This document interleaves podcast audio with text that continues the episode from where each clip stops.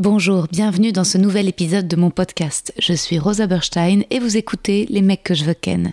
Je suis actuellement en rodage de mon tout nouveau spectacle, c'est complet à Paris au Cartel, mais vous pouvez me retrouver prochainement en tournée à Montpellier, Lille, Bruxelles, La Roche-sur-Yon, Ergué-Gabéric, Aix-les-Bains, Istres, Dessines et Saint-Étienne. Tous les liens pour réserver sont sur mon site internet. À bientôt. When it comes to your finances, you think you've done it all. You've saved, you've researched, and you've invested all that you can. Now it's time to take those investments to the next level by using the brand behind every great investor, Yahoo Finance. As America's number one finance destination, Yahoo Finance has everything you need, whether you're a seasoned trader or just dipping your toes into the market. Join the millions of investors who trust Yahoo Finance to guide them on their financial journey. For comprehensive financial news and analysis, visit yahoofinance.com, the number one financial destination, yahoofinance.com.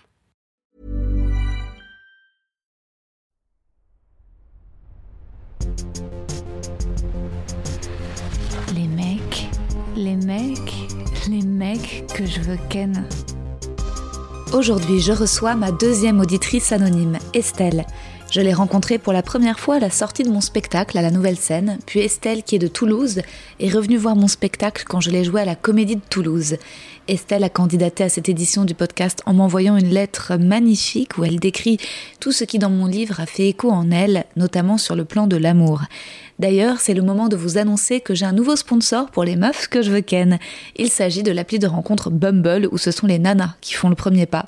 Vous avez peut-être vu passer mon reel sur Insta où je parlais de mes phrases d'accroche taquine. Pour Bumble, je me suis remis à dater avec l'option premium, très pratique quand tu as trop vite swipé à gauche et que tu as raté un match. Hop, tu peux annuler, faire swipe arrière et pas rater potentiellement la mûre. Comme dirait mon éditeur, il en suffit d'un, d'une bonne rencontre, donc on garde espoir. Alors je vous raconte, j'ai eu un premier date avec un gars qui s'appelle Allah. Donc euh, je l'ai abordé sur l'appli en lui écrivant On est d'accord, si on se dispute et que je t'insulte, je blasphème. Ça l'a bien fait marrer. On s'est retrouvé à Odéon et très bon date. hein, Le mec a une vie passionnante. C'est un journaliste syrien athée totalement philosémite, incroyable. On a débattu sur le wokisme, il en dénonçait les excès et j'en vantais les bons aspects.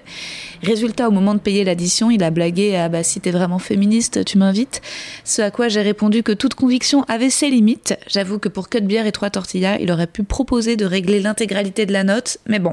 J'imagine que si tu dates souvent, à la fin, ça doit revenir cher. Moi, j'aime bien que le mec m'invite la première fois et je l'invite au second rencard, s'il y a un second rencard. Bon, Allah m'a pas réécrit et je lui ai pas réécrit non plus. J'ai l'impression qu'il cherchait pas trop quelque chose de sérieux et moi, le mot bébé arrive très vite dans la conversation.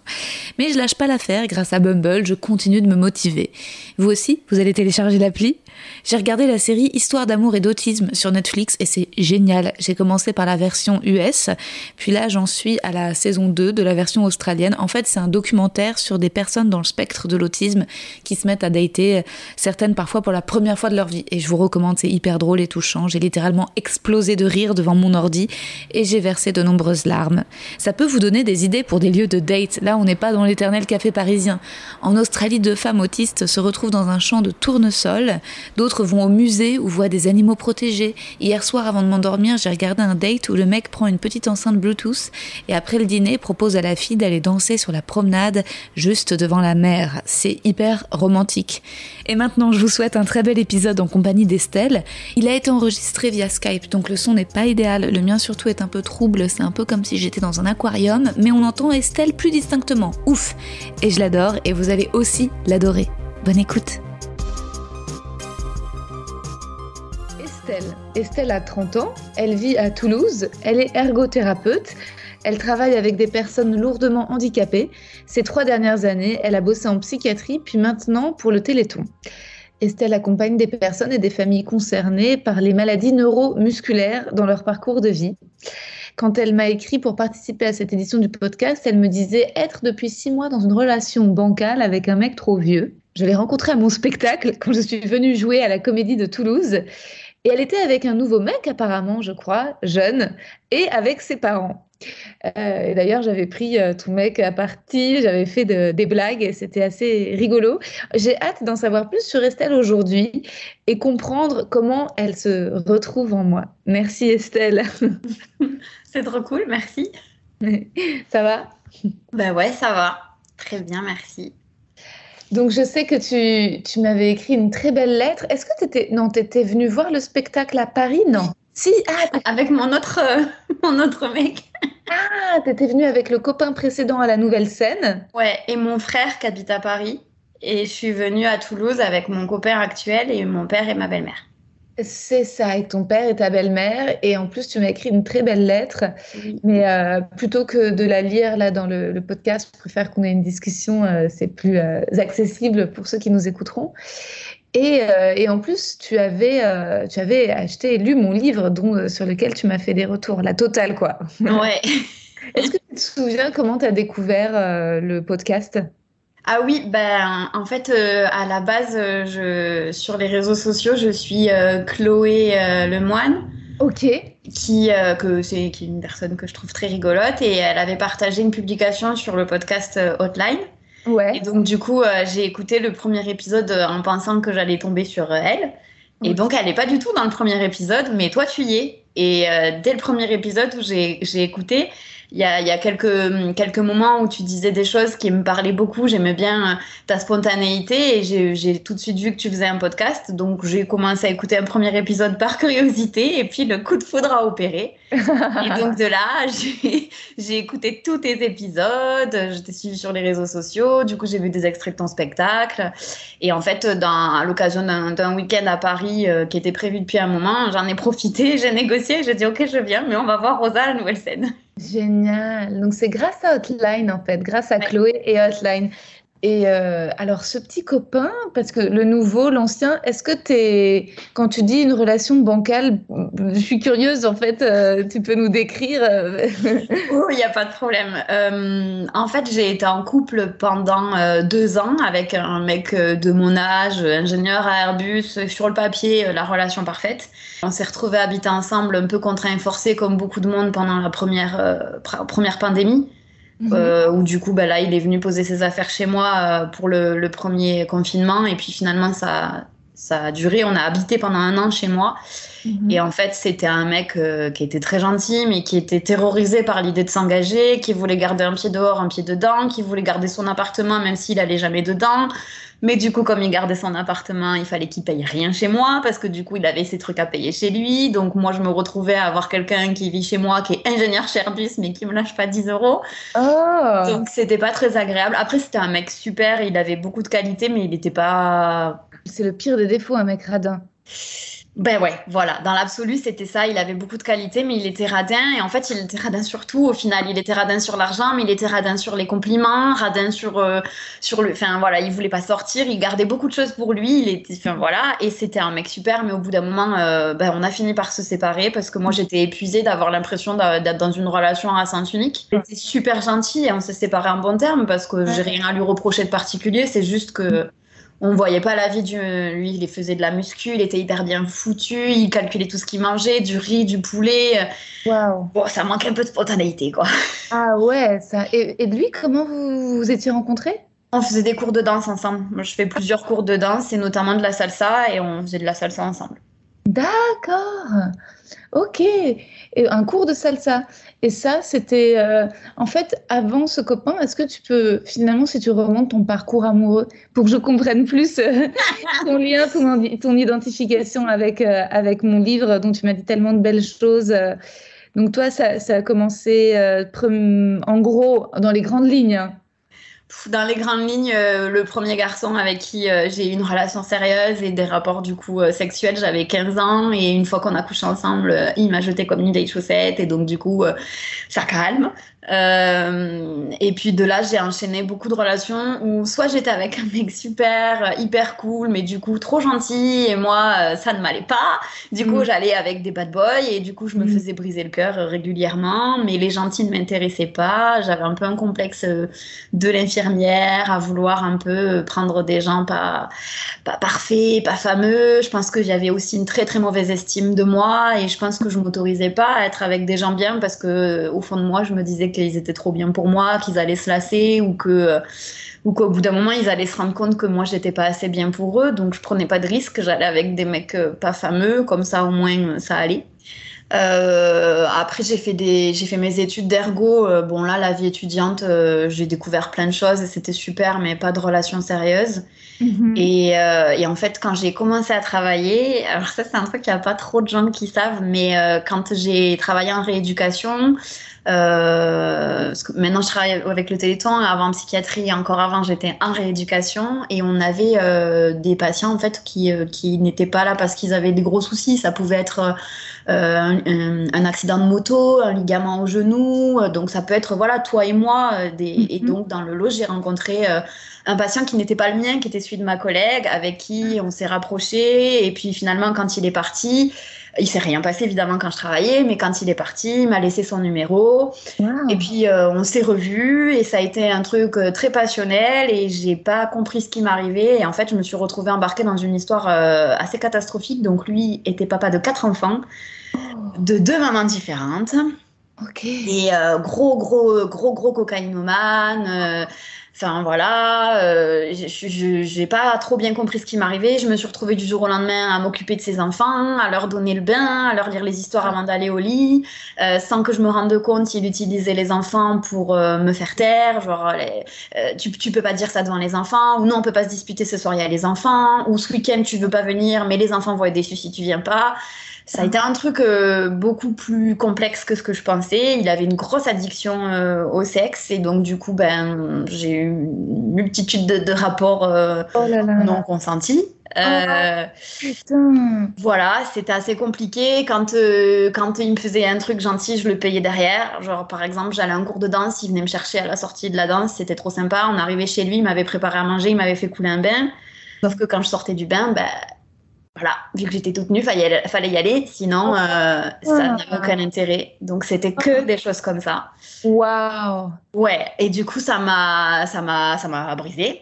Ouais. Et, euh, mais heureusement, euh, j'avais des amis et j'ai toujours ces mêmes amis qui ont été très très présentes pour moi et mon papa aussi qui ne sait pas les deux tiers de ce que je dis mais qui avait bien compris que c'était une relation qui n'était pas saine mais qui avait bien compris aussi que bah, de me dire euh, non euh, quitte-le ça sert à rien donc ils étaient bien sagement euh, mm. tous auprès de moi à m'écouter et puis et puis un jour je suis partie en vacances avec ma meilleure amie et on a mis sur Facebook une photo de nous deux en maillot ouais et là, en fait, je me suis fait incendier. Il m'a traité de tous les noms. Il m'a largué par texto. Il a coupé son téléphone pour le lendemain me réécrire comme si de rien n'était, en me disant qu'il s'était bien amusé, qu'il avait passé une bonne soirée avec ses copains et que maintenant il allait mieux. Moi, je voulais plus le voir. Il m'a suivi, il est venu à la, gare, il m'a attendu. Euh, donc, je, me suis échappée euh, chez ma mère et mon beau-père. Euh, pour qu'il puisse pas me, retrouver. Mon beau-père a passé, euh, je pense, euh, trois heures consécutives à sécher mes larmes et à me dire que j'avais rien fait de mal. Et donc j'ai fini par me sortir de cette histoire. Waouh Mais ouais, ça, ça, ça a duré combien de temps en tout? Ça a duré, la relation en elle-même a duré huit mois. Ouais. Avec des hauts et des bas et tout ça. Et après, je pense que moi, il m'a fallu bien un an pour réussir à, à laisser ça derrière moi et à me rendre compte que bah, j'avais été victime de beaucoup de choses et que oui, je me suis laissé embarquer, que oui, j'aurais pu m'en rendre compte, mais que c'est pas grave, c'est pas ma faute si je l'ai pas vu et que dans, dans l'histoire, j'ai rien à me reprocher. En fait, il m'a fallu beaucoup de temps pour, euh, pour me dire. Euh, je, je, me suis dit pendant des années que j'avais fait exprès, que je m'étais mis avec lui, que je m'étais infligé ça moi-même. Du coup, j'étais d'autant plus dure avec moi-même, ce qui n'aide absolument pas à avancer. Bah ouais, c'est clair. Et attends, euh, il était plus âgé que toi, donc, cet homme? Oui, il avait 14 euh, ans de plus que moi. 14 ans de plus que toi. Et au départ, quand tu travaillais, lui, il avait été interné, hospitalisé, pourquoi Tu savais? Il était patient parce que lui, il avait une, un début de sclérose en plaques. Et du coup, euh, de temps en temps, c'est une maladie qui, euh, qui peut avoir plusieurs atteintes, mais pour lui, elle était motrice. En fait, il avait une. C'est le principe d'une sclérose en plaques, c'est que tu as une poussée, donc tu deviens très lourdement paralysé. Quand la poussée s'arrête, tu peux faire de la rééducation, des exercices de kiné, d'ergothérapie, etc. Et tu récupères un certain palier. Tu restes comme ça jusqu'à la poussée d'après, etc. Il était là parce qu'il avait euh, perdu la marche Et euh, moi, quand je l'ai eu en ergothérapie, enfin quand ma collègue, parce que c'était pas moi, l'a eu, il avait bien récupéré, il allait assez bien, il lui restait un petit travail de sensibilité, de motricité. Mais c'est le genre de mec, euh, déjà il fait plus jeune que son âge, euh, il était très drôle, très chaleureux. Et quand on était ensemble, c'était horrible parce que moi je vivais l'enfer avec lui, mais j'arrivais pas à m'en dépêtrer. Et à chaque fois en soirée, les gens partant me disaient Oh là là, il est génial, tu as une perle, Estelle, protège-le. Et moi j'étais là, mais si vous saviez, et c'est horrible, et tu dis rien, et tu fais rien, et tu es prisonnière de ça, c'était l'enfer quoi. Ah putain Et en plus, évidemment, enfin, je sais pas pourquoi ça me fait penser à un film, ça me fait penser à Mon Roi de Maïwen, mais évidemment qu'un mec qui arrive et qui a déjà une douleur, un handicap, un peu une, enfin une souffrance, oui, en effet, ce syndrome infirmière, on est beaucoup de femmes à l'avoir, quoi. Donc en fait, ça touche, on a envie de l'aider. Puis j'imagine que tu le trouvais courageux parce qu'il se battait contre un truc assez grave. Et, euh, et donc j'imagine qu'au départ, lui. Euh, Enfin, c'était un séducteur, quoi. Il a montré qu'une face de lui-même qui était hyper, euh, hyper attirante, quoi. Oui, puis il me valorisait beaucoup, il me faisait des tonnes de compliments et, et, du coup, bah, tu passes à un moment donné cette espèce de phase où tu n'existes plus que dans ses yeux et du coup, ben, il va te dévaloriser, te mettre un gros taquet et juste après te complimenter, te faire, enfin, c'est une espèce de dépendance. Enfin, oui, le, film Mon Roi, je l'ai vu et c'est très, très réaliste. Moi, j'ai été dans, cette, dans ce genre de relation et le problème, c'est que bah, autour de moi, quasiment tout le monde y est passé au moins une fois. Quoi. Ouais. Mais ce qui était génial, c'est que tu as eu quand même tes amis et tes parents pour se rendre compte. Et justement, euh, est-ce que tu as eu euh, des parents, des amis qui s'en sont rendus compte, en, qui s'en sont rendus compte en premier, qui t'ont fait genre une intervention, ou c'est toi qui as dû les prévenir et leur dire en fait vous n'y voyez pas clair, voilà comment il est? Euh, mes parents et mes amis l'ont senti tout de suite. Et puis après, je suis aussi euh, très très amie en fait avec euh, Émilie du coup, qui était ma collègue ergo et qui était elle son ergothérapeute. Uh-huh. Et au début, on s'entendait bien. Donc quand je lui ai dit qu'on se mettait ensemble, elle était contente pour moi parce qu'elle l'aimait bien. Sauf que comme uh-huh. on travaillait ensemble, on se voyait tous les jours. Et donc elle m'a récupérée dans tous les états tous. Donc elle, elle était vraiment très très très consciente de ça et je ne vais pas raconter sa vie à elle, mais il faut savoir qu'elle est restée 8 euh, ans avec un homme qui lui a fait des trucs horribles, ça s'est terminé en procès. Elle a gagné, mais bon, pour donner un peu l'idée de, de la relation qu'elle avait, donc elle a très vite compris dans quoi j'étais et elle a très vite compris qu'il fallait rien dire. Donc elle est restée sagement avec sa petite cuillère, à ramasser tous les morceaux et à les recoller. Je pense qu'elle m'a sauvé la vie, clairement. Et, euh, et, elle a attendu. Et euh, j'ai trouvé ça formidable, c'est qu'elle m'a jamais dit justement euh, quitte-le. Ouais. Je me posais des questions. Des fois, elle me disait mais toi, qu'est-ce que tu veux? Toi, est-ce que c'est ça que tu veux? Mais elle m'a jamais dit c'est pas un mec bien, c'est pas. Et pour le coup, ça m'est arrivé un peu avec ma mère, mais malgré moi, où je lui ai raconté et où justement ma mère a tout de suite et c'est normal, était dans un mais c'est un connard. Pourquoi tu reviens avec lui? Pourquoi tu lui fais confiance? Et le problème, c'est que du coup, je suis rentrée dans une espèce de truc où j'avais honte. Hmm. Je savais que si je lui disais je me suis encore remis avec lui, ben, elle allait m'engueuler, même si c'était hmm. pas méchant. Et donc en fait, je lui disais plus. Mm. Donc je sortais plus, je faisais des, des ronds de jambes parce que j'étais avec lui, mais ma mère m'invitait et je voulais pas me fâcher avec lui, mais je pouvais pas dire à ma mère où j'étais. Et mm. ça t'enferme encore plus dans un truc où tu dis plus rien, tu dis plus les choses aux gens parce que tu as peur qu'ils te grondent ou qu'ils t'engueulent, alors qu'en fait non, mais tu te sens jugé de. Et du coup j'étais dans une espèce de, truc horrible où je disais plus rien à personne, sauf à, ma, à mon amie Émilie qui était là et qui était ma collègue et, euh, et à ma meilleure amie et à mon père. Un jour on était allé au resto avec ma meilleure amie et mon père et je me souviens de mon père m'avoir dit. Euh, bon, je sens que tu te tortilles, mais si j'ai bien compris, tu t'es remise avec lui, c'est pas grave en fait. Si, si tu as besoin d'y aller, si tu as besoin d'y retourner, si euh, ça t'appartient et si toi tu veux y aller, c'est pas grave, mais dis-le nous, dis-le nous et, nous on ne dira rien. C'est comme ça que tu fonctionnes, on te suit, mais ne fais pas de ronde jambe, ne te tortille pas. Si tu es avec lui, c'est pas grave. Et en fait, ça m'avait vachement soulagée parce que je me suis dit, bon, bah, même s'ils sont pas d'accord, bah, ils acceptent quoi, ils, ils me rejettent pas parce que moi c'était ça que j'avais et je pense que c'était pas du tout ce que ma mère voulait faire, mais vraiment pas. Mais moi je l'avais perçu comme ça mm. et, euh, et c'est vraiment moi le conseil que je peux donner à des gens qui s'y perçoivent que leurs amis ou leur famille sont dans des relations, euh, c'est de pas leur dire en fait, faire une intervention ou un truc comme ça. Soit ils sont pas prêts à l'entendre et ce sera brutal ou soit au fond d'eux ils le savent, mais du coup ils vont se dire ben en fait je suis percée à jour, donc ils savent que je suis faible, ils savent que je reste avec et, euh, et c'est une catastrophe et du coup il faut que je dise plus rien, il faut que je me cache et euh, la meilleure des solutions c'est d'être là, d'écouter, d'accompagner, de, de soutenir les décisions de l'autre, euh, de sécher les larmes et puis, et puis au bout d'un moment quand on est bien accompagné et bien aimé par les bonnes personnes autour de nous, on finit par se rendre compte, mais ça mmh. prend du temps. Et est-ce qu'à l'inverse, tu as eu des, amis qui t'ont déçu parce que même quand tu leur décrivais ce que lui faisait, elles ne t'ont pas encouragé à partir ou prenait sa défense ou au contraire disait bah c'est un mec. euh, Est-ce que ça a mis en péril justement des relations à cause de ça? Oui, oui. Ouais. Oui, et puis des, bon, beaucoup de garçons, quand, euh, parce que moi, il m'a fallu du temps pour mettre des mots sur, euh, sur les rapports que j'avais qui étaient forcés, qui n'étaient pas consentis, et que du coup, ben, c'était de l'abus. Il m'a fallu du temps aussi pour me rendre compte que la violence, c'est pas que des coups de poing, c'est aussi des mots, c'est aussi des attitudes, c'est aussi une façon. Donc en fait, j'ai subi, je, je suis pas une femme battue, mais j'ai subi du, du harcèlement, j'ai subi de la violence morale, j'ai subi tout ça. Je sortais, ils me regardaient, ils me disaient, ah ouais, tu seras habillée comme ça, enfin, que des trucs horribles. Et quand j'ai commencé à en parler avec certains de mes amis et surtout les garçons, c'était, bah oui, bah c'est normal. Et puis Estelle, de toute façon, tu le sais, quand tu étais étudiante, t'as beaucoup fait la fête, tu t'es quand même bien fait plaisir, sous-entendu, bon, t'étais un peu une, voilà, donc en Ah, fait, ton mec, c'est wow. bien, il te remet dans le droit chemin. Et c'est Ah, compliqué, ouais. C'est c'est très compliqué à entendre, c'est compliqué à recevoir. Puis du coup, ça te met encore plus dans le doute où tu te dis, ah bon, bah, peut-être que c'est normal. C'est bon, c'est le patriarcat, quoi. Ouais, waouh. Et euh, c'est fou ces histoires. Et donc, résultat, tu as réussi à t'en sortir suite à ce Mhm. voyage en Corse, c'est ça? Euh, on, euh, ouais, enfin, on n'était pas en Corse, on était aux Canaries, mais, euh, Ah, mais on était en maillot, il faisait beau. Et, euh, ouais, y Moi qui y a eu- fantasme il y a eu déjà sur mes suite à ça, mais au bout et en fait, on s'est on s'est revus, mais suite à ça, j'avais vraiment pris quand même conscience que c'était que c'était grave et qu'il Mhm. n'était pas normal, quoi. Et, euh, et en fait, un jour, on, on s'est revus et il a voulu coucher avec moi et j'ai dit non. Et là, il m'a envoyé euh, des textos euh, où il m'a insulté. Je te passe les détails, mais voilà, il m'a insulté, il m'a traité de tous les noms et il m'a dit qu'en gros, euh, il n'était pas un doudou et que s'il tirait pas son coup, il n'y avait aucun intérêt à ce qu'on se voit. Ah, Et là, ça a été vraiment le déclic, la fois de trop où j'ai reçu un truc comme ça. Puis le fait que du coup, c'était écrit, alors que d'habitude, c'était plutôt à l'oral. J'avais un truc à relire dans d'autres moments qui me rappelait le comportement pourri qu'il pouvait avoir. Et euh, donc, j'ai pu répondre, je l'ai bloqué. Et là, il a fait le truc qui m'a vraiment tout fait basculer. C'est qu'en fait, euh, j'habite dans un appartement au rez-de-chaussée d'une résidence et j'ai un petit jardin. Et en fait, il a ouvert le portail pour rentrer dans mon jardin. Chez moi, par effraction, entre guillemets. Quoi.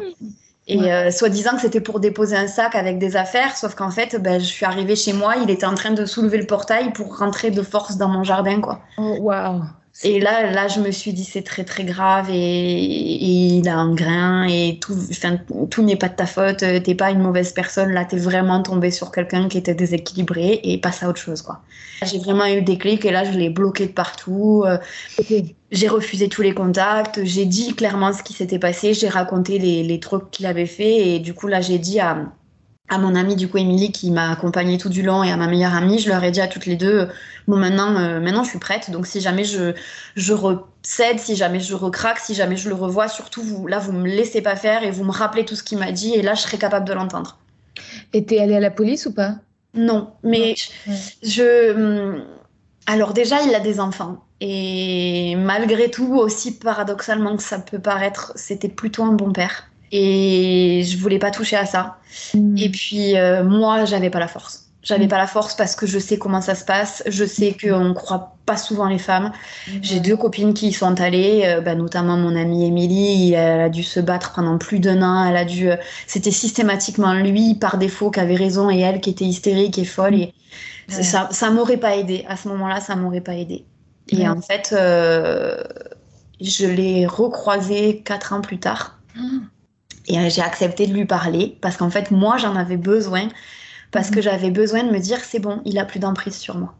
Et effectivement, ça a été le cas. hein. On s'est parlé, on s'est vu de loin, hein, mais euh, lui, il a essayé euh, de revenir vers moi, il a essayé plein de choses, et moi, il s'est rien passé chez moi. J'étais, j'étais pas dégoûtée, je le détestais pas, j'étais juste indifférente, et je me suis dit bon bah là, c'est bon, là, je suis, je suis guérie, je suis passée à autre chose. Et en fait, il m'a dit que entre temps, je ne sais pas si c'est vrai, mais qu'entre temps, il avait démarré un suivi, qu'il s'était rendu compte qu'il avait un problème, qu'il avait une addiction au sexe, qu'il en avait conscience, qu'il avait un suivi. Donc, je me dis que pour les prochaines, en tout cas, peut-être que lui, entre temps, il se sera calmé Mm. que maintenant ça m'appartient plus et du coup j'ai voilà je lui souhaite rien ni du bien ni du mal juste de plus être en lien avec moi Ouais. Et il habite à Toulouse, il est il habite toujours à Toulouse ouais Ouais. Et tu le croises jamais, heureusement. non non non mais en fait le truc c'est que son meilleur ami habite euh, dans la même rue que moi.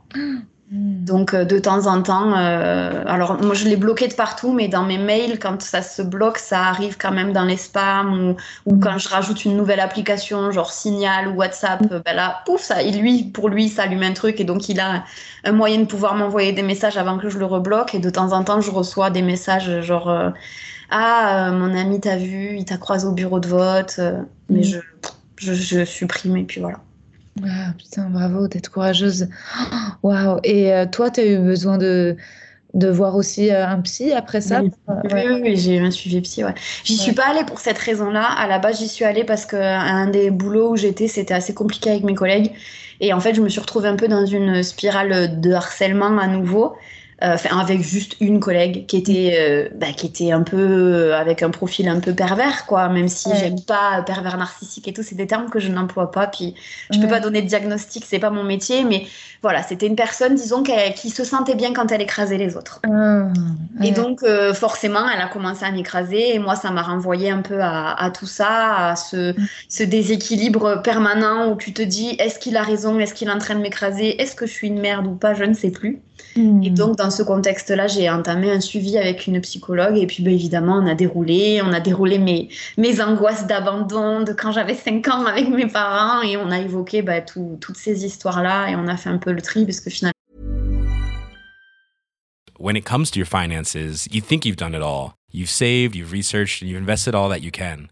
Now it's time to take those investments to the next level by using the brand behind every great investor, Yahoo Finance. As America's number one finance destination, Yahoo Finance has everything you need, whether you're a seasoned trader or just dipping your toes into the market.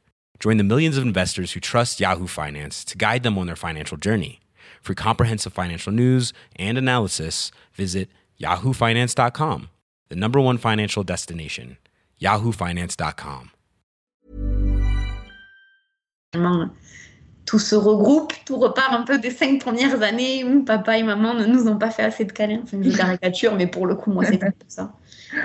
C'est génial que tu aies, le, le, enfin, que aies le, le, courage aussi d'aller de, de, voir une psy et de te confier, de trouver la bonne personne, aussi la chance de mm. tout de suite trouver. On t'a conseillé, c'est un numéro qu'on t'a donné ou c'est toi qui, un peu au hasard euh, bah alors j'ai cherché. Après l'avantage c'est que déjà dans ma formation j'ai quand même des notions et en plus en ayant travaillé en psychiatrie j'avais un peu des idées de profil.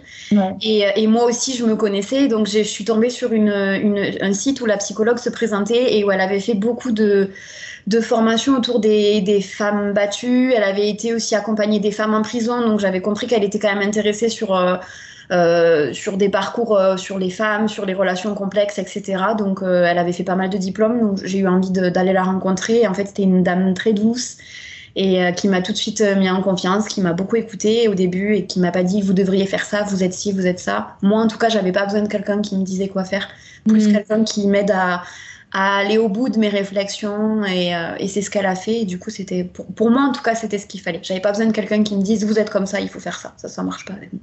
Ouais, c'est clair. Mais euh, dans ton mail, tu m'avais écrit que tu étais très proche de tes parents et c'est vrai qu'ils étaient avec toi au théâtre. Résultat, ça m'étonne. Quand tu parles de, de peur de l'abandon à 5 ans, euh, c'est un événement particulier euh? Non.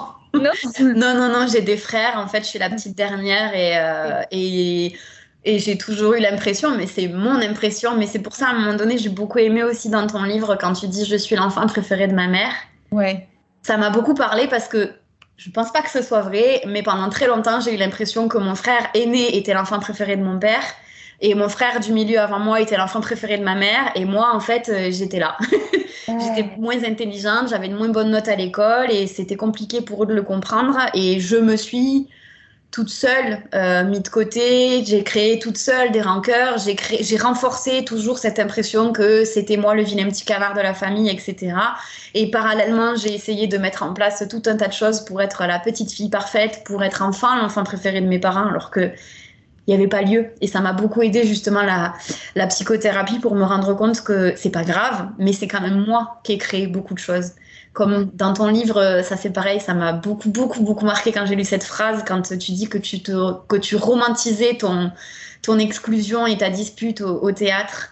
Et je, me suis, je me suis tellement reconnue là-dedans, ou quand tu parles de, de ta colonie de vacances, où du coup tu vas bouder dans ta chambre, ben c'était exactement ce genre de choses que je faisais, où je me sentais victime, et où je renforçais cette idée, où je m'isolais, et où en fait je me double punissais parce qu'à la fois j'étais toute seule, et en plus de notre côté, ben, eux ils continuaient leur vie sans moi, puisque tant pis, je boudais, et je me sentais d'autant plus exclue, et tu t'en sors plus, et, et c'était, ça m'a beaucoup parlé, et en fait, en le lisant et en lisant du coup ton récit qui n'est pas du tout le mien, ça m'a vraiment aidé à me rendre compte que bah oui, c'était quand même un peu moi qui avais fait ça parce que quand c'est quelqu'un d'autre qui le fait, je m'en rends compte. Et quand c'est toi, bah, tu es dans ton truc, dans ton émotion, dans ton ressenti, tu prends pas de recul quoi. Après, le sentiment est toujours légitime, euh, c'est-à-dire que c'est pas rien, en effet, d'être la petite dernière, d'arriver. Tes deux grands frères, vous avez combien d'années d'écart? Euh, Deux ans et quatre ans, du coup. On est tous les deux ans, ils ont eu un enfant. Ok, et ils font quoi, eux? Euh, mon frère aîné, il travaille dans le. Alors c'est un peu compliqué, mais il est réalisateur en fait. Donc euh, il y a des moments où il a du taf, des moments où il en a un peu moins. Mais du coup, il bosse dans le milieu du cinéma et en ce moment, il a réalisé un court métrage qu'il présente, etc. Et, euh, et, mon frère du milieu, il est programmateur informaticien. D'accord, ok, ok, ok. Et oui, bah, finalement, enfin ce que tu fais n'est pas inférieur à ce que eux font. Enfin, tu dis que tu les trouvais plus intelligents, mais c'était un sentiment de l'enfance, quoi. Bah, à l'école, ils sont meilleurs que moi. Moi, j'ai une intelligence qui est plutôt euh, émotionnelle et empathique. C'est pour ça que je travaille dans la santé. Mais oui, j'ai galéré à avoir mon bac en redoublant, en prenant des cours particuliers. J'ai galéré à avoir mon concours pour entrer en école d'ergo. Mmh. J'étais pas faite pour l'école. Du coup, les 20 premières années, l'intelligence scolaire, moi, mes frères, ils ont tous les deux sauté des classes. Euh, ah. Ils étaient euh, très intelligents. Euh, les maths, c'était quelque chose qui était très facile pour eux. Mm. c'est une langue étrangère. Enfin, bon, voilà. Ah ouais, moi aussi, j'ai toujours été nulle en maths. Et tes parents, ils font quoi? Ils faisaient. Ma mère, ouais, ma mère est infirmière et mon père est dentiste. D'accord, ok. Et il y a eu un moment où tu as pu dire à tes parents ce que tu ressentais? Oui. Ouais. Oui, mais en fait, euh, mes parents, maintenant, je suis très très proche d'eux et je les aime très fort et on partage tout. Mais il y a vraiment eu un avant et un après. En fait, quand, mes, quand mes parents sont séparés, j'avais 15 ans. Et en fait, euh, il y avait mon père de, avant le divorce qui travaillait énormément, qui était dispo que pendant les vacances parce que ma mère, du coup, était mère au foyer. Et donc j'étais très proche de ma mère et mon père c'était euh, le grand monsieur, le dentiste. et puis euh, c'était celui aussi qu'on allait voir quand on n'avait pas bien fait nos devoirs, qui nous punissait. Enfin c'était voilà la grosse figure paternelle. Et puis ben, à l'inverse, euh, ma mère qui travaillait plus, qui s'occupait de nous, qui nous amenait à l'école, qui nous faisait des bons petits plats, qui connaissait du coup tous nos secrets, qui nous levait tous les matins, qui nous préparait le petit déjeuner. Enfin, avec le recul, maintenant je me rends compte que j'ai eu une enfance incroyablement privilégiée et que ben, ma mère, elle a été incroyable. Sauf que du coup, quand ils se sont séparés, ben, pendant un temps avec mon père, ça a été très conflictuel. Et puis bah, après, on a beaucoup travaillé tous les deux. Et lui, il a beaucoup changé. Et il a fait des choses. Euh, enfin, moi, je suis. Mon père, c'est mon héros. Je suis hyper admirative de lui parce que il a changé du tout au tout. Et il a reconnu tous ses défauts, les uns après les autres. Et il les a tous pris. Et il a essayé de comprendre. Il a demandé pardon. Il a reconnu ses torts. Enfin, il a fait un truc incroyable.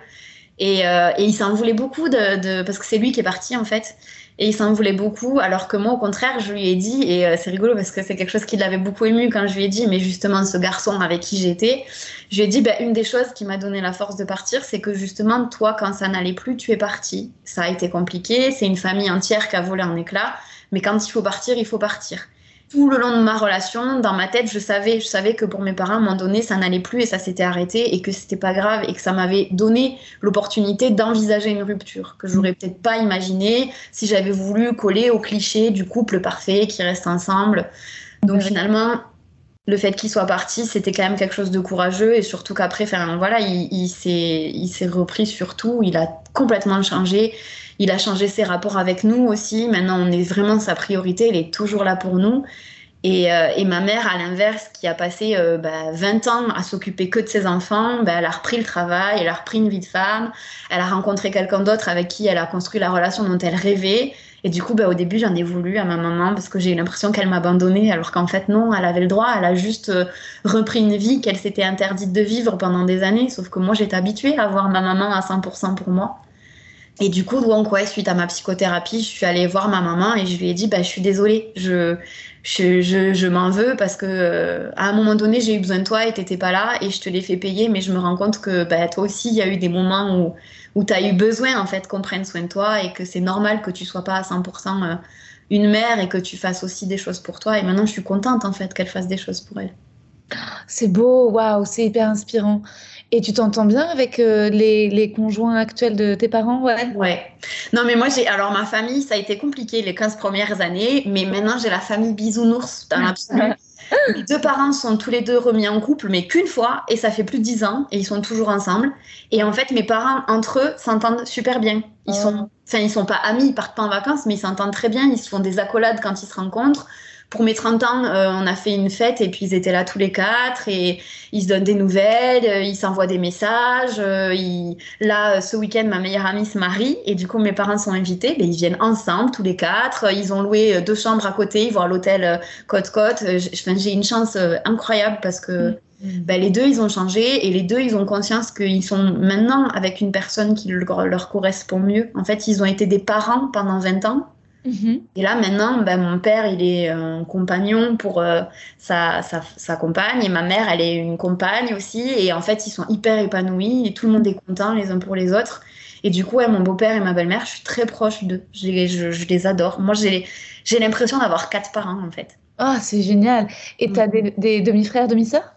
Non, non, non, parce que quand ils se sont mis ensemble, euh, nous on était âgés et euh, enfin on était âgés, on était grands. Et euh, mon beau-père et ma belle-mère ont aussi des enfants, pareil, qui avaient passé l'adolescence, donc ça n'a pas été la question les enfants. Mais ça m'aurait pas déplu, moi. Ouais, mais vous vous connaissez, tu, tu, oui, oui, oui, vous entendez bien aussi avec les. Ouais. On n'est pas, on pas, pas super proches parce qu'en fait, on n'a pas grandi ensemble finalement parce qu'on n'a jamais vécu tous ensemble, mais on se connaît, on s'aime bien, et puis on se voit à Noël, des choses comme ça, et ça se passe toujours bien, ouais. Oh, c'est super. Waouh. C'est génial que bah, c'est génial qu'après avoir vécu une relation amoureuse aussi compliquée, il y ait aussi des points de, de lumière, d'espoir. Et c'est fou ce que tu racontes euh, sur ton père, euh, sur ce, ce, déclic, ce changement. Lui, pour, pour arriver à, à reconnaître tout ça, tu sais s'il il a eu besoin d'aide lui-même? Est-ce qu'il a fait une thérapie ou non? C'est tout seul il a, il a compris qu'il avait merdé à un moment et il s'est remis en question naturellement? Alors, il a fait une formation, mais c'était dans le cadre de son boulot de dentiste. Mais c'était une, formation qui, euh, qui, en fait, les amenait, alors il l'a fait avec ses assistants dentaires, qui les amenait à se questionner sur euh, pas le soin et pas la dent, mais la personne, le ressenti, la communication non violente, etc. Et, euh, et je pense qu'il, je ne peux pas parler en son nom, mais je pense qu'il y a eu un vrai déclic parce que c'était quelqu'un qui était très cartésien, il fallait un travail, il fallait, il se posait pas trop de questions. Il fallait mm. avancer, il fallait travailler, il fallait ramener de l'argent, il fallait être un bon dentiste, il fallait être un bon papa, il fallait faire des bons soins. Et je pense que ce moment-là, ça a été un moment où euh, il s'est autorisé à questionner l'émotionnel, mm. l'impact de l'émotionnel, positif, négatif. Et à partir de là, au début, nous, on a cru qu'il était tombé dans une secte. ouais. Parce qu'il s'est mis à changer complètement sa façon de parler, ses réactions, etc et euh, à dire je au lieu de dire tu, à faire attention à ce genre de choses. Et nous, on n'était pas habitués à ça. On a eu l'impression qu'il était tombé dans une secte. Et puis, en fait, au fur et à mesure, on a tous évolué et ah. on a fini par tous se rejoindre euh, là-dessus. Et c'est lui qui a un peu lancé le mouvement, finalement. Ah, en fait, c'est ce stage de communication violente dans le cadre de son travail. Ouais qui a fait un déclic de fou. Ouais, c'est dingue. Et donc il s'est mis à lire des livres de, développement personnel, de communication, de, choses là-dessus qui l'ont aidé à. C'est fou, c'est génial. Ça donne envie de, lire ces livres. Tu me diras si jamais il a. Alors lui, le livre qu'il a particulièrement bien euh, apprécié, et d'ailleurs il m'en a offert un exemplaire qui m'a dédicacé, c'est euh, Les mots sont nos murs, mais parfois nos fenêtres. D'accord. Les mots sont nos murs. Les mots sont des fenêtres ou bien ce sont des murs Voilà, c'est ça, exactement. Ah oui, c'est très bien noté, de Marshall B. Rosenberg. C'est euh, préface, ah oui, ah oui, c'est préface inédite de Arun Gandhi. Ah oui, dis donc, euh, c'est euh, ben, c'est un truc sur lequel je travaille en ce moment. Ben, je me le commanderai. Il est bien, moi je l'ai lu, ça m'a, ça m'a pas mal apporté.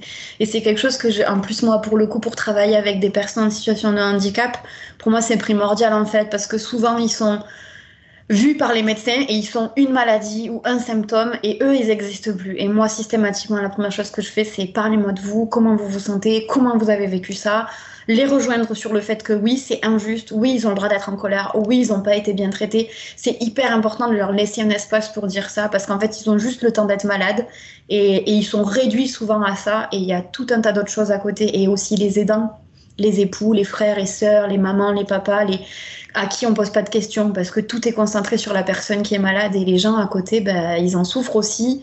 Souvent, ils sont même tout autant impactés parce qu'ils sont démunis, ils peuvent rien faire et, et c'est pour moi c'est vraiment la première chose à faire, c'est recevoir tout ça, recevoir toutes ces émotions. Et une fois que tout ça est posé, en général, il y a plein de choses qui se dénouent. Et on prend pas assez le temps de le faire, je pense. Non, c'est clair que enfin, c'est hyper, enfin, hyper important. C'est le social, c'est le socle de la société, hein, sinon tout explose.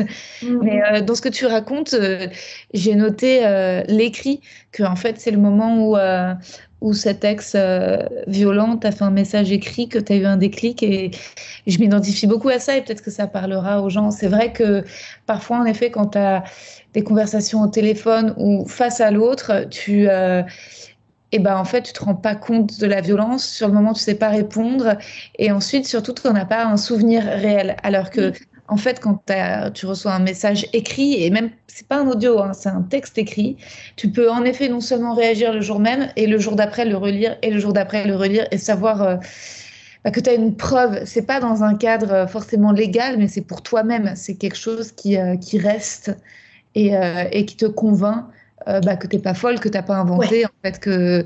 Mais c'est très compliqué, en effet, euh, quand tu as quelqu'un qui est dans le double lien et qui envoie des signaux de, d'amour et puis des je t'aime. C'est très dur ensuite de, mm. de dire bah, non, non, non, le reste ne me convient pas. Parce que tu peux toujours culpabiliser toi et te dire mais est-ce que c'est moi qui suis trop sensible? Est-ce que c'est moi qui suis pas faite pour la vie? Est-ce que c'est moi qui. Euh, et, en fait, c'est, on n'est pas forcément à choisir ce qui est bien pour nous. J'ai l'impression que c'est aussi euh, limite un mode d'éducation ou une mentalité, peut-être à la, je sais pas, pas à la française, mais c'est de vivre à la dure. Que en fait, tu vois? Les émotions sont une faiblesse et le compliment, c'est un truc de gonzesse. Je suis tellement d'accord avec ça. Et à mon taf, là, je, rechange encore de boulot. Je vais travailler maintenant avec des enfants autistes. Et euh, une des raisons pour lesquelles je suis partie de là où je travaille, c'est parce que justement, ma, ma boss, c'est typiquement ça. Elle est élevée à la dure et il faut avancer. Et plus tu serres les dents et plus t'es bon. Et surtout, il faut pas faire de compliments. Et plus tu fais des compliments et plus t'es faible. Et moi, mon entretien annuel, elle m'a carrément dit tout ce que tu as fait, c'est très bien, mais je vais pas te mettre une bonne note parce que si je te mets une bonne note, j'ai peur que du coup tu t'endormes sur tes lauriers et que tu sois moins bonne l'année prochaine. Et là, je me suis dit non, impossible. Je ne peux, je ne peux plus supporter ce genre de fonctionnement. De, c'est comme les arrêts maladie. Si tu te mets en arrêt maladie, tu es faible. Non, pas du tout. Si tu te mets en arrêt maladie, tu prends une pause, tu souffles un coup et tu peux retourner travailler. Si tu ne te mets pas en arrêt maladie, un mois après, tu es en burn-out.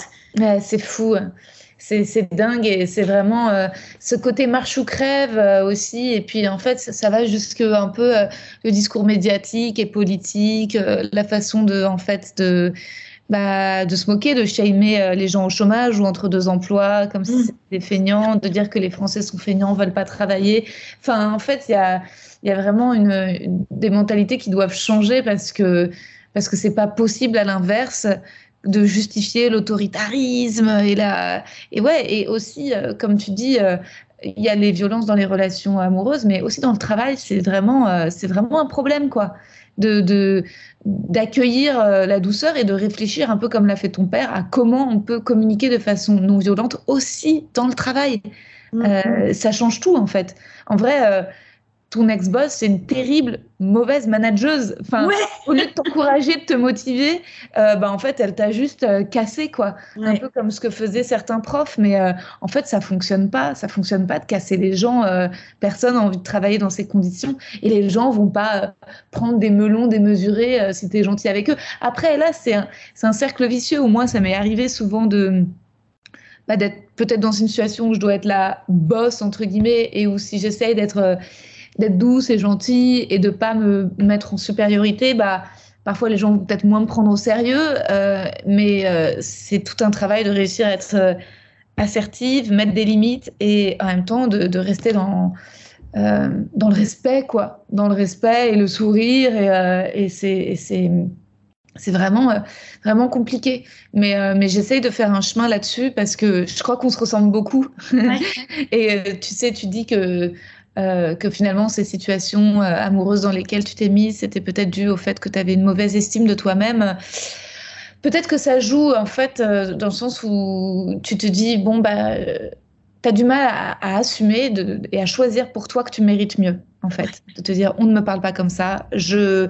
Mais mais je crois que c'est un parcours, c'est un chemin. J'ai l'impression qu'on fait le même parce que je vois quand tu dis que euh, par rapport à cette collègue et ensuite ta boss, tu essayes de, bah voilà, de toujours avancer, choisir, que ce soit les mecs ou les tafs, bah, juste euh, les situations et les environnements qui soient le, le moins euh, toxiques. Mais en fait, c'est aussi pas évident de quitter un taf, en fait, de prendre cette décision. Donc, bravo, quoi. Finalement, comment ça s'est terminé avec cette ex-collègue qui était, qui était perverse? Euh, ben en fait, euh, je, avec celle-là, j'avoue, j'ai pas trop, j'ai pas trop assumé. Je, enfin, assumer, c'est pas le bon terme, mais euh, elle s'est foutue en arrêt maladie pendant un mois et demi pour partir en vacances en République dominicaine avec son mec. Oui, donc il y a en fait des gens feignants qui abusent. c'est voilà, c'est ce genre de personnes-là, et donc en fait, moi, finalement, ça m'a aidé pour avancer, et en même temps, d'un autre côté, c'est quelqu'un pour qui j'avais tellement peu de respect qu'une fois que je suis partie, j'ai laissé derrière moi. J'ai prévenu des collègues qui restaient de mon ressenti, mais euh, en fait, j'avais plus besoin. J'avais pas besoin de l'écraser, j'avais pas besoin de me venger. J'avais fait, en fait, ça c'est mon truc euh, absolu, mais j'ai fait la paix. Hmm. J'ai fait la paix avec moi, j'ai fait la paix avec elle parce que je ne lui dois rien et elle n'a aucune emprise sur moi. Et hmm. j'avais pas, j'avais pas envie de perdre mon énergie parce que ce genre de personnes, plus tu essayes de les parler, de leur parler, plus tu essayes de leur dire des choses et plus toi tu perds de l'énergie et plus ils vont te retourner le cerveau. Tu peux pas changer les autres. Tu peux te changer toi. je suis d'accord, il y a des gens et là ça sert à rien de c'est vrai que ça sert à rien de perdre ton énergie à, vouloir transformer la relation ou eux euh, s'ils veulent pas que c'est pas leur système et que en fait leur névrose est telle qu'en fait eux ne prennent du plaisir qu'en faisant du mal, c'est pas en essayant de hélas parfois enfin la communication non violente a, ses limites, dans le sens où tu as beau communiquer de façon non violente, mais s'il y a quelqu'un en face qui est pas du tout euh, dans ce même travail et dans cette remise en question, euh, lui, il cherchera toujours l'endroit où il pourra t'écraser. Exactement. Et là, du coup, avec mon, copain avec qui je suis depuis trois mois, euh, je découvre en fait le plaisir d'être avec quelqu'un qui est sur la même longueur d'onde parce que pour des raisons complètement différentes, mais il a eu un vécu aussi assez douloureux et il a fait un petit peu le même chemin que moi, de faire la paix avec lui-même, de se dire que euh, ben, tout n'est pas de sa faute, de prendre confiance en lui, mais tout en restant humble et en se disant là, là je sais que c'est pas moi, mais là peut-être que je vais faire un pas de côté, beaucoup de communication non violente et on se parle beaucoup. Il adore parler des émotions parce qu'il a conscience que c'est primordial. Il est beaucoup dans l'empathie et, et en fait c'est hyper apaisant d'être avec des gens comme ça, d'être et puis puis les féministes, être avec un garçon qui est féministe, c'est cool. Et d'ailleurs, pour la petite histoire, donc on fait un premier date et le deuxième, je l'invite chez moi. Il rentre chez moi et en fait, comme je suis très fan de toi, je pense que tu l'as compris, ton livre est dans ma bibliothèque, mais devant pour qu'on le voit bien. Et moi, je le regarde tous les jours, je suis très fière. Et donc, il rentre, il s'arrête et puis il dit Ah, les mecs que je veux ken, le livre de Rosa, ben justement, je voulais le lire, j'adore cette meuf. Et là, je l'ai regardé, je me suis dit Bah, c'est bon, on va se marier. Oh, et du coup, je lui ai expliqué que j'avais vu ton spectacle, qu'on avait, que je t'avais envoyé un mail, qu'on allait enregistrer un podcast. Et en fait, il était trop content. Il était juste trop content pour moi. Il était là, c'est génial, c'est super. il m'a félicité. Il me dit, ah, j'ai trop hâte de l'écouter. Être avec quelqu'un, voilà, qui, qui est content de quelque chose qui te fait du bien sans du coup avoir besoin de t'écraser ou besoin de dire, ah ben moi aussi j'ai fait ci, moi aussi j'ai fait ça. C'est tellement apaisant. Hmm. C'est tellement reposant d'être et puis d'être avec quelqu'un avec qui tu peux dire ah, aujourd'hui je suis pas de bonne humeur en fait donc je vais être désagréable avec toi et qui te répond ok et qu'est-ce que je peux faire pour t'aider? Waouh Genre c'est incroyable. Ah, c'est incroyable. Bravo Estelle d'avoir euh, d'avoir déniché cette perle. En fait, tu as surmonté un peu euh, ton attirance pour les bad boys pour vraiment réussir à, à trouver et à aimer un mec gentil et à ne pas euh, ne pas refuser en fait euh, qui t'apporte euh, cette douceur là quoi. Ouais, et c'est rigolo parce qu'on en a beaucoup parlé, on est tous les deux dans cette même dynamique où on a été avec des gens pas bien pour nous et où maintenant on est sur nos gardes et on voit des red flags partout. Genre on va se disputer une fois, il va dire un truc et je vais là ben voilà, je le savais, t'es un manipulateur toi aussi. Alors que non, pas du tout et une fois que la dispute est pas et on fait un énorme travail en fait de déconstruction de La vie de couple, c'est pas comme à la télé. Tu peux te disputer, tu peux te dire des trucs pas gentils. Et en fait, c'est ça le vrai couple. C'est quand, malgré les disputes et les trucs pas gentils, tu ne vas jamais trop loin, tu ne te blesses pas et tu ne t'abandonnes pas. Moi, je me souviens avec mon mec, une fois, on s'est hurlé dessus dans la rue, mais à se pourrir dessus, on était trop énervés. Et dix minutes après, j'avais une copine qui arrivait et il nous a amenés en soirée. Et il a pris la voiture, il nous a amenés en soirée, il a pas bu, il nous a laissé nous éclater alors qu'on s'était disputé juste avant. Parce qu'en fait, au fond, il est là pour moi et moi, je suis là pour lui. Et les disputes, c'est des petites choses qu'on arrive à travailler. Et, en fait, on a déconstruit le fait que, bah oui, on va pas se réveiller tous les matins en ayant une bonne haleine et en étant hyper amoureux. Il y a des jours où ce sera moins bien. Et bah, les jours où c'est moins bien, on fait avec. Et quand il y a un jour où on est un peu mieux, on se pose, on s'assoit, on discute, on essaye de comprendre ce qui s'est passé. On se rassure. Quand il y en a un des deux qui commence à s'inquiéter, non, c'est bon, t'inquiète, tout va bien. Ouais, on cherche la, sonnette d'alarme partout. Et à chaque fois, quand il y en a un des deux qui est inquiet, bah, il peut le dire à l'autre, il peut se confier. Et en fait, on s'apprivoise en apprivoisant nos peines aussi. C'est très rare, j'ai conscience que c'est très rare, du coup j'y fais attention. bravo Estelle. Je vais passer au petit questionnaire de Proust pour la fin. Alors attends, tac. Au moment où j'ai ouvert mon ordi, il y a mes mails qui se sont ouverts et je viens d'avoir une réponse négative pour un casting. Oh, merde C'est pas grave. Alors, la qualité que tu préfères chez un homme? L'humilité. Hum. La qualité que tu préfères chez une femme? Euh, la tolérance. Je trouve qu'entre femmes, on est extrêmement dur, plus avec les femmes qu'avec les hommes. Et des femmes qui sont tolérantes, euh, ça, ça change beaucoup de choses. C'est clair. Le principal trait de ton caractère? Euh, Je crois que je suis courageuse. Ouais. Ce que tu apprécies le plus chez tes amis euh, je crois que tous mes amis sont des gens de, confiance. Ils sont loyaux, ils sont là et euh, je, peux compter sur eux. C'est voilà, ils prennent les gens comme ils sont. Ils sont tolérants et ils sont compréhensifs. Ton principal défaut euh, Je pense que j'ai pas mal de défauts, mais celui qui me met le plus en difficulté, c'est que je suis assez colérique. Je peux m'énerver vite et je peux devenir vulgaire et un peu, un peu bête. Ton occupation préférée? Cuisiner en écoutant des podcasts.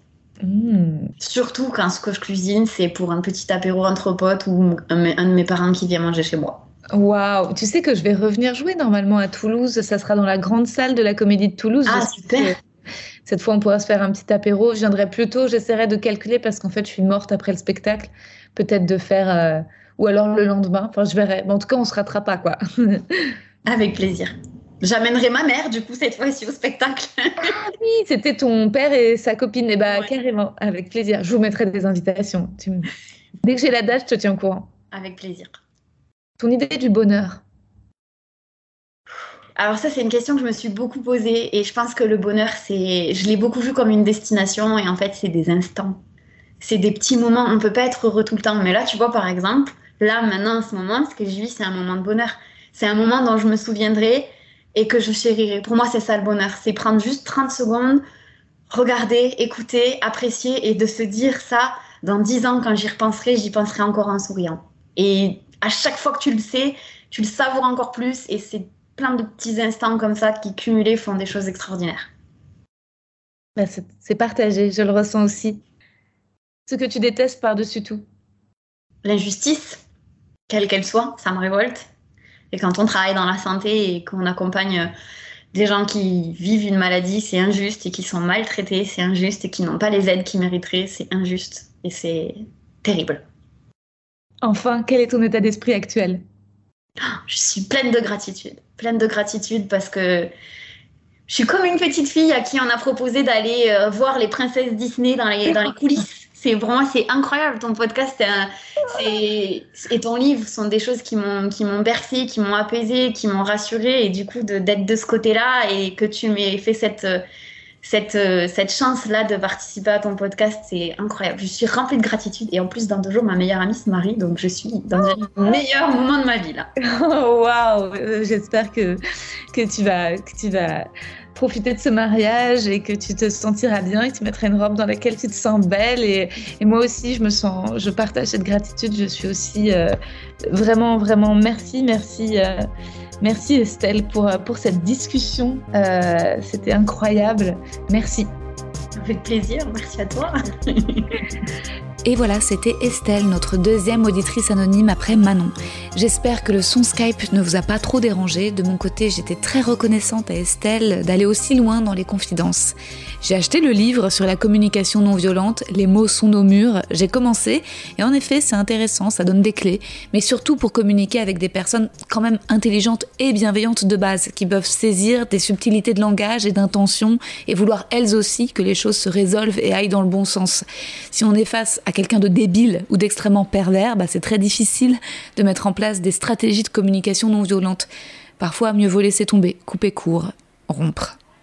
Si vous vous trouvez dans une situation où vous n'arrivez pas à rompre et pourtant votre partenaire a un comportement similaire à l'ex d'Estelle, c'est-à-dire clairement maltraitant, et même si ça va pas aussi loin, mais que vous sentez quelque chose déconné dans votre relation, quelque chose de pas normal, n'hésitez pas à vous confier sur le chat du site internet Comment on s'aime d'en avant toute. J'ai rencontré sa créatrice Inae lors d'un épisode d'Hotline et vous pouvez faire confiance à son équipe. Ce sont des professionnels, des gens formés pour donner de bons conseils en cas de crise voilà, avec euh, son copain, sa meuf ou sa famille. Euh, le chat est ouvert du lundi au samedi de 10h à 21h. Je donnerai toutes euh, les refs en description. Et attention, le chat n'est pas un dispositif d'urgence. Si vous vous sentez en danger et que vous avez besoin d'une intervention, appelez sans hésiter le 17 police secours ou envoyez un SMS au 114. J'espère que tout va bien chez vous. Et même si dans ce podcast les discussions sont principalement good vibes et que j'invite habituellement des humoristes, je préfère rappeler toutes ces infos au cas où, on sait jamais.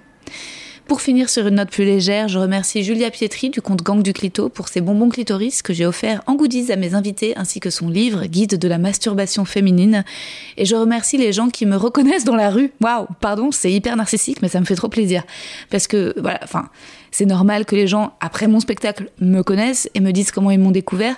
Mais quand vous, vous m'abordez sans que je m'y attende, et eh ben, sachez que ça me fait ma journée, quoi. Une auditrice m'a reconnue à Will of Green, je lui ai demandé qu'on fasse une photo. Et une autre m'a reconnue à Grand Boulevard, près du métro, et je l'ai complimentée sur ses jolies barrettes et lui ai fait un câlin. C'est marrant parce que vous avez toujours peur d'être creepy, vous vous excusez. On sent que les fans de podcast, c'est quand même du plus, plus, plus, quoi. C'est pas des fans de stars de télé. Bref, ça me met en joie à chaque fois. Mon projet de ne plus pouvoir sortir dans la rue sans être arrêté par vous toutes les deux minutes. J'ai encore de la marge, mais merci d'écouter le podcast. À très bientôt.